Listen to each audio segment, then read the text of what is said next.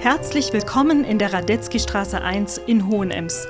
Hier entsteht in der alten Villa Ivan und Franziska Rosenthal das Literaturhaus Vorarlberg. Mein Name ist Frauke Kühn und hier im Podcast treffen Daniela Egger und ich uns einmal in der Woche für eine Viertelstunde mit ganz unterschiedlichen Gästen. Das können Autorinnen und Autoren sein, aber auch Menschen, bei denen man auf den ersten Blick denkt, dass sie vielleicht gar nichts mit Literatur zu tun haben. Wir blicken gemeinsam mit Ihnen hinter die Kulissen der Literaturlandschaft und erzählen euch dabei auch vom spannenden Making-of unseres künftigen Literaturhauses. Schön, dass ihr dabei seid. Wir begrüßen euch und unseren heutigen Gast. Hallo Ann-Kathrin, hallo Erika. Lieber Leerstelle oder lieber Fülle? Fülle. Leerstelle.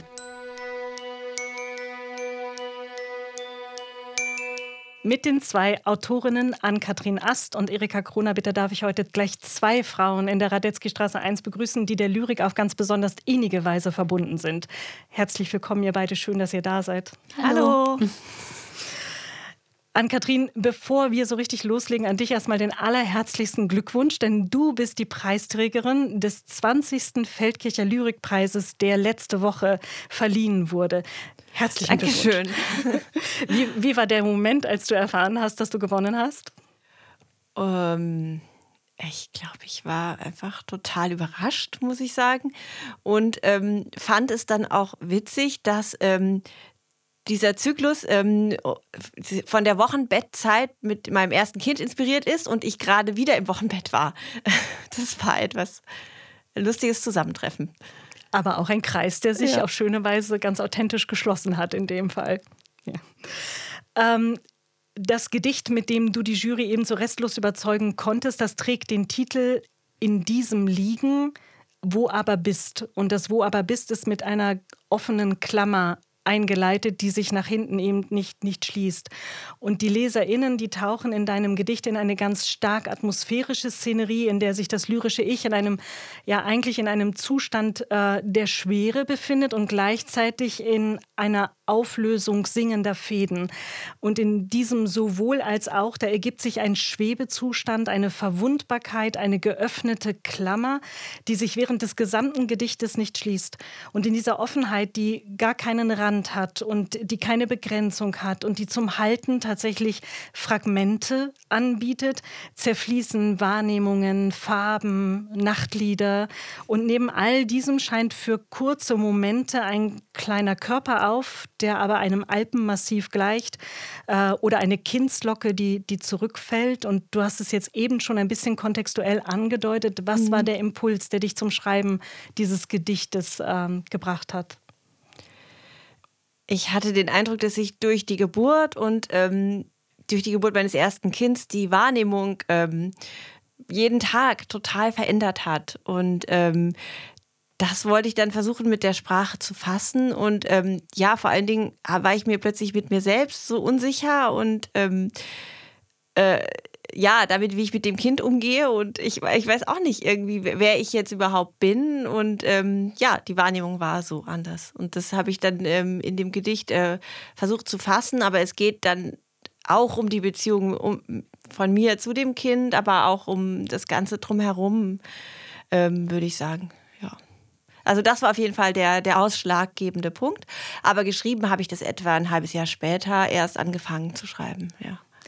Kann man davon sprechen, dass das für dich in dem Wochenbett nach der Geburt des Kindes, dass das eine ganz besondere Grenzerfahrung war? Ja, auf jeden Fall. Ja. Wobei ich dann beim, bei, beim Wiederlesen auch teilweise das Gefühl hatte, es geht gar nicht nur um diese Situation mit dem Kind, sondern auch die Isolation und Einsamkeit oder Alleinsein, ähm, so viel zu Hause sein, ist auch ganz viel einfach in dem Gedicht drin, die ja auch ohne ein Kind äh, gerade für viele Realität war. Ja, und dann auch äh, eine Beziehung zu jemandem bekommen, der noch gar nicht als Persönlichkeit da ist und um den man sich aber die ganze Zeit kümmern soll, mit dem man die ganze Zeit verbringt und man weiß nicht, wer das ist und man soll ihn aber lieb haben.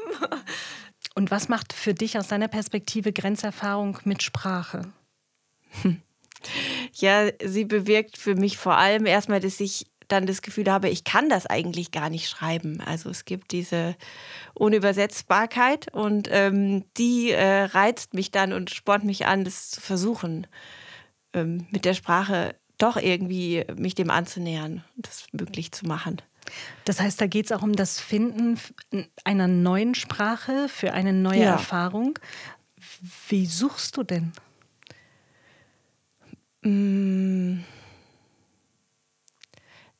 ziemlich klassisch, glaube ich. Also spazieren gehen. Ähm, in dem Fall war es dann auch wirklich, wenn ich nachts äh, wach da lag, weil ich stillen musste, dass, also, dass da dann auch teilweise Zeilen kamen, bei denen ich den Eindruck hatte, ah, ja, so kann ich das jetzt doch mal packen oder da erhasche ich jetzt ein, ein, ein Fragment.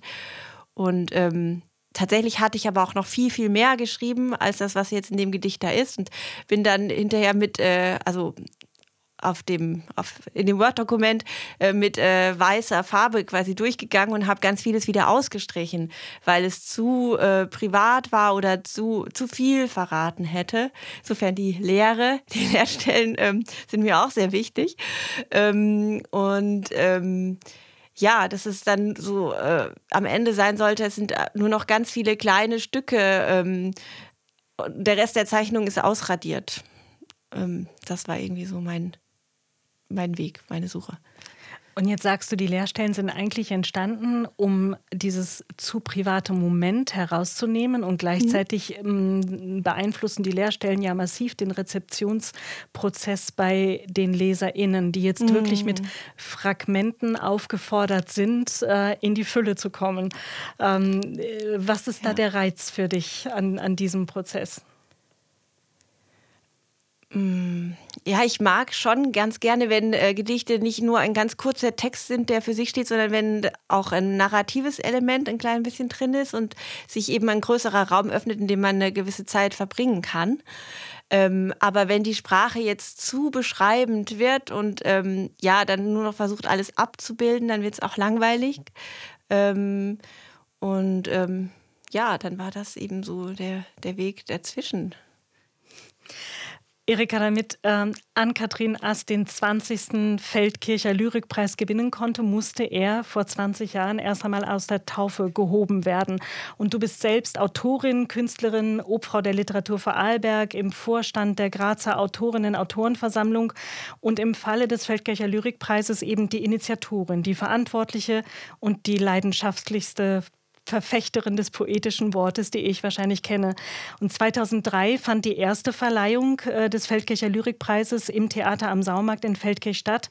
Der Ort ist gleich geblieben, aber der Feldkircher Lyrikpreis, der hat sich doch maßgeblich verändert. Er ist längst über die Grenzen Österreichs hinaus bekannt geworden. Und wenn wir beim, beim Bild des Kindes bleiben wollen, der ist groß geworden. Lass uns noch einmal zurückblicken. Erika, weißt du noch, ähm, wie, wie die Geburtsstunde des Feldkircher Lyrikpreis sich ergeben hat? Ja, das weiß ich drum so gut, weil es äh, so eine wirklich eine elementare Erfahrung war. Ich habe in der Zeit ähm, schon selbst länger geschrieben und hatte auch äh, Lesungen. Und bei einer dieser Lesungen ist eine äh, Zuhörerin zu mir äh, gekommen, hat sich so für mich hingestellt und zu mir gesagt, ja, ich habe so viele Gedichte zu Hause in der Schublade und quasi niemand hört sie. Und also die, die mich kennen, wissen, dass ich sehr basisorientiert bin. Und mir hat, ich habe mir gedacht, nein, das, das muss man ändern, da muss man was tun. Und dann war die Idee, einen Preis für Schubladenlyrik zu gründen. Und das haben wir dann das erste Mal, war das das Thema Schubladenlyrik. Und Trotzdem haben aber, es war deutschsprachig ausgeschrieben, trotzdem haben schon ganz viele Leute überhalb der Vorarlberger Grenzen hinaus mitgemacht. Ja, und dann hat sich das einfach weiterentwickelt. Die Jury war zuerst, ich glaube, die ersten äh, ein, zwei Jahre hat die das auch sogar noch gratis gemacht. Das erste Mal waren 107 Teilnehmerinnen und dann haben wir es auch Feldkircher Lyrikpreis genannt. Und dann ist es also wirklich das ganz schnell gegangen. Wir haben jetzt immer zwischen 250 und 700 Einsendungen. Es ist dann mit der Zeit dazu gekommen, dass wir also kritisiert wurden, dass wir Wald- und Wiesenthemen haben und dass das sozusagen eben auch für die Rezeption oder für das ORF oder für die Berichterstattung uninteressant wäre und wir sollten doch ein Thema machen. Und dann habe ich mich umgeschaut und dann im deutschsprachigen Raum gesehen, ah, da gibt es etwas, da hat immer der Preisträger des Vorjahres die Möglichkeit für das nächste Jahr das Thema vorzugeben. Und das habe ich dort abgeschaut und das machen wir seither.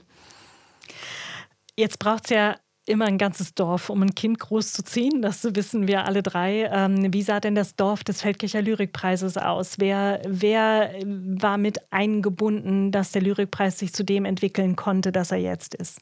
Also es ist wirklich so, da bin ich in tiefster Dankbarkeit dem Land Vorarlberg gegenüber der Kulturabteilung, weil das war wirklich toll, als ich mit dieser Idee ans Land gekommen bin und es wurde sofort positiv aufgenommen.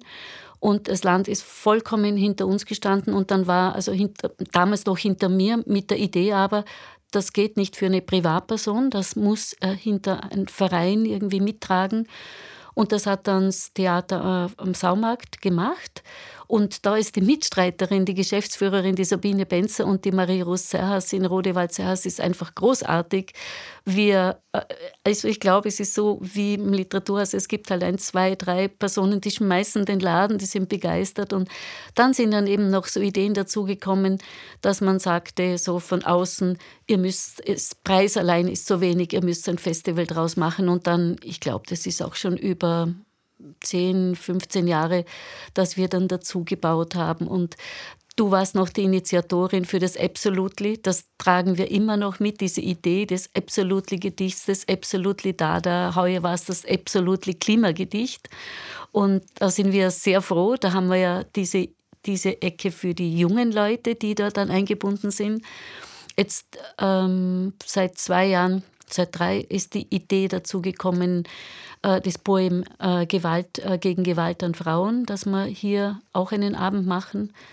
Und dann haben wir einen Literaturspaziergang. Da ist der Philipp Schöbe, der durch die Stadt Feldkirch führt und die ganzen literarischen Orte ähm, zeigt und begleitet und erzählt. Ja, und dann dieses Mal eben wird auch eingebunden die James Joyce Passage mit, mit künstlerischer Gestaltung. Wir haben im, äh, dort ist die Renate Pitroff dieses Mal und die Veronika Schubert hat im Saumarkt Plakate gemacht. Das gehört natürlich auch, diese ganze künstlerische äh, Gestaltung dazu. Das ist wunderbar, weil sie hat nämlich die äh, Texte bzw. Gedichtzeilen der aller Autorinnen der letzten 20 Jahre gesammelt und hat daraus wieder neue Zusammenstellungen gemacht. Also das ist wirklich ganz schön. Ja, es ist unfassbar. Es ist inzwischen ein mehrtägiges Lyrikfestival, wirklich mit einem vielfältigen Programm, ja, das ähm, erlebbar und auch visuell sichtbar wird. Also eine unglaubliche Stärkung äh, für die Landschaft der, der Lyrik im, im Generellen. Ähm, wie setzt sich denn die Jury des Feldkircher Lyrikpreises zusammen? Das ist so, wir haben als ständige Begleitung die Marie-Rose Rodewald-Serra als sozusagen die, die Person vom Theater am Saumarkt. Dann haben wir den Preisträger oder die Preisträgerin des Vorjahres und dann noch zwei weitere Personen, die Autoren sind oder, oder in dem Literaturbetrieb tätige Wissenschaftler, Wissenschaftlerinnen, wobei dann immer einer schon das zweite Jahr da ist und der andere das erste Jahr dazukommt, sodass dann auch innerhalb dieser beiden immer ein Wechsel stattfindet. Ähm, Ganz am Anfang war es nämlich so, dass gleich, also die Jury ist super und die ist ganz hellhörig. Es war gleich klar, die erkennen einen Preisträger, der letzt im Vorjahr dabei war, mit war es der sechste Platz. Und dann äh, wurde gleich gesagt, ja, das ist doch der und der, den kennen wir doch am Duktus. Also die, die sind wirklich so feinsinnig und so, so hellhörig äh, oder hell lesend, dass ich mir gedacht habe, na, so kann man das nicht machen. Wir können die Jury gar nicht länger als zwei Jahre haben, damit nicht auch Absprachen und so zustande kommen. Und so funktioniert es recht gut. Wobei auch natürlich... Ähm, es gibt immer das eine und das andere. Man kann natürlich auch das wieder kritisieren und sagen, äh, warum soll sich die Jury nicht absprechen können? Aber sie kann sich eben nicht wirklich absprechen, sondern sie muss sich dann am Tag des Treffens arrangieren und davor muss jedes Jurymitglied alles selbst lesen. Also wir hatten einmal so die Frage, äh, möchtet ihr, dass jeder vielleicht zum Beispiel bei, sagen wir 700 Stücke, sind es doch mehr als wie 100, möchtet ihr das aufgeteilt? Aber es war in den 20 Jahren nur ein Juror dabei, der wollte nur die letzten 20 und dann da mitsprechen. Sonst wollen alle sich nichts entgehen lassen, also mit äh, wirklich mit äh, Krümel und Stängel alles wirklich äh, lesen, auch wenn man viel aussortieren muss. Aber so haben sie selbst die Hoheit über diese Gedichte. Und das finde ich schon wichtig. Und Sie äh, haben also die Jurymitglieder bekommen, ich bin die Organisatorin und bekommen von mir einfach den Auftrag, vier Nummern, es ist alles anonymisiert, vier Nummern zu wählen und die mir dann zu senden. Und mit diesen, also vier mal vier, 16 Nummern, gehen wir dann, treffen wir uns in Strobel am Wolfgangsee und dann wird wirklich von 14 Uhr bis Open End darüber diskutiert, wer Preisträger, Preisträgerin ist. Und das war heuer die an Katrin Ast. Also ich finde dieses Argument der Fluktuation in der Jury, das finde ich total plausibel und sehr demokratisch. Ähm, und was kann ein besseres passieren, als wenn man eine Jury hat, die mit großer Neugier auf diese ganze Breite der, der Texte trifft. Ähm, der Lyrikpreis bleibt aber auch über die Veranstaltung hinaus sichtbar. Und zwar gibt es jedes Jahr eine Anthologie. Und auch dort hat dieses Jahr die Jury noch eine besondere Rolle gespielt zum Jubiläum. Ja, es war natürlich immer schon spannend, wie geht ein Jurymitglied vor? Wie denken Jurymitglieder? Wie, wie machen die das? Wir kennen es im, im, im, also im, im, Schreibbetrieb schon so, dass wir auch wissen, die Kollegin, die schreibt so und, und, und uh, wir können natürlich auch argumentieren als Schreibende. Aber wenn die Jury plötzlich in diese, auch Schreibende in die Rolle der Jury kommen, müssen sie anders denken als wie in, das gefällt mir, weil, sondern da ist einfach ein größerer, größerer Bogen, größerer Argumentationsbogen notwendig. Und da geht es dann wirklich so her, dass die dann wirklich ganz genau ähm, dann auch sagen müssen, warum. Und äh, sie machen es natürlich im Gespräch, ist es viel weniger, als wie wenn man nachher dann das nochmal verschriftlicht. Und aus diesen ganzen vielen Jurymitgliederpool ich glaube, es waren ungefähr 20, die sich dann bereit erklärt haben, also wirklich nochmal die Aufgabe auf sich zu nehmen, sich hinzusetzen und in einer oder manche vielleicht 15 Seiten darüber zu reflektieren, was Jury sein und das Dasein als Jurymitglied bedeutet und wo, worauf man Wert legt oder worauf diese Person halt Wert legt. Also die Anthologie ist ein wirklicher Lyrikschatz, ja, der immer ähm, Jetzt hilft mir gerade die, die zehn letzten nominierten Texte. Es sind eher 15, also es sind die Preisträger und innen drinnen und dann meistens sind es dann fast noch, ähm, würde fast sagen, noch 15. Also bis jetzt war es ja immer so, dass es eigentlich ein, ein kleines, das ist ein bisschen größer als A6, ein längliches Format, ein kleines war und auch sehr dünn. Und konnten auch nicht viel mehr äh, äh, ähm, Gedichte als wie diese diese in die enge Auswahl eigentlich gekommenen hinein äh, reklamiert werden. Aber jetzt mit diesen Jurymitgliedern ist es, also es ist einfach ein tolles Buch geworden. Absolut. Mit, mit dickem, also Hardcover und es greift sich haptisch gut an und es ist auch innen mit Blaufarbe die Zwischen, äh, Text, die Zwischenblätter hinterlegt. Also es ist sehr schön geworden. Ja, und in der Anthologie, da ist natürlich ähm, auch, äh, sind die ähm, äh, PreisträgerInnen Gedichte äh, zu finden, also die ersten drei Platzierten und äh, auch die Laudationis äh, zu, den, zu den Gedichten. Ähm, Ann-Kathrin, das heißt, dein Gedicht ist, ist dort äh, ebenfalls in dieser Ausgabe, in der aktuellen Ausgabe zu finden.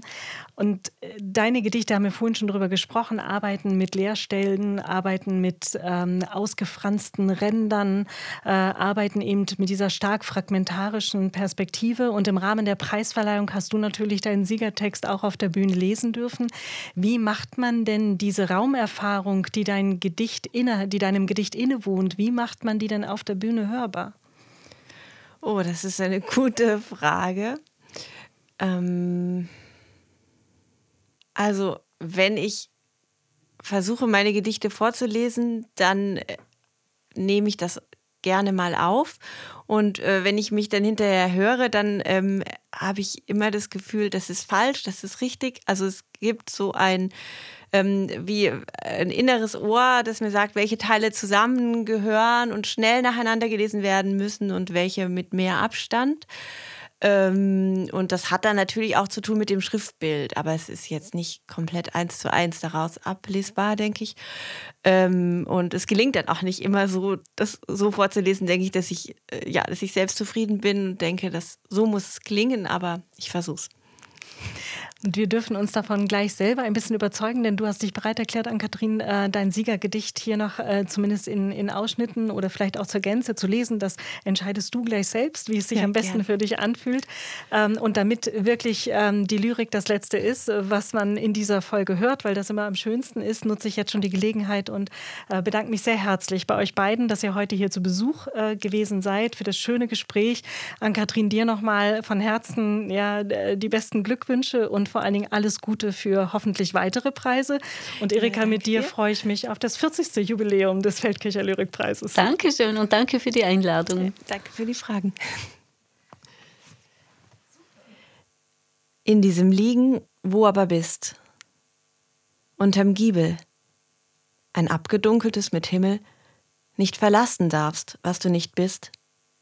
Hier tobt das Liegen Rollbänder ziehen mich fort, von oben besehene Wolken, Leuchtwunden fransen aus, an einem Steig in die Luft treten, an nichts.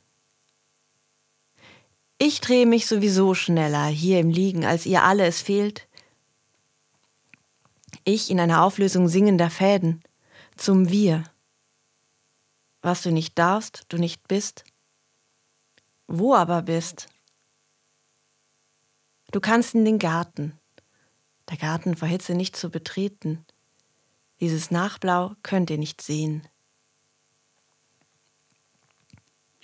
Zerren, die Schwere so gezogen den Kopf nicht heben können im Fallen, durch Raum liegen, wo Wasser war schweben, ohne Rahmen sie zerren durch Raum, schweren in diesem großen Fallen.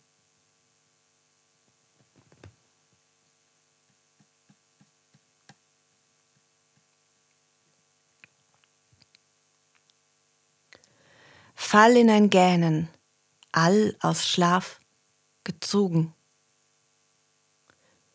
So überaus und geronnen zart da schlafend oder vor? Anklammern und fallen.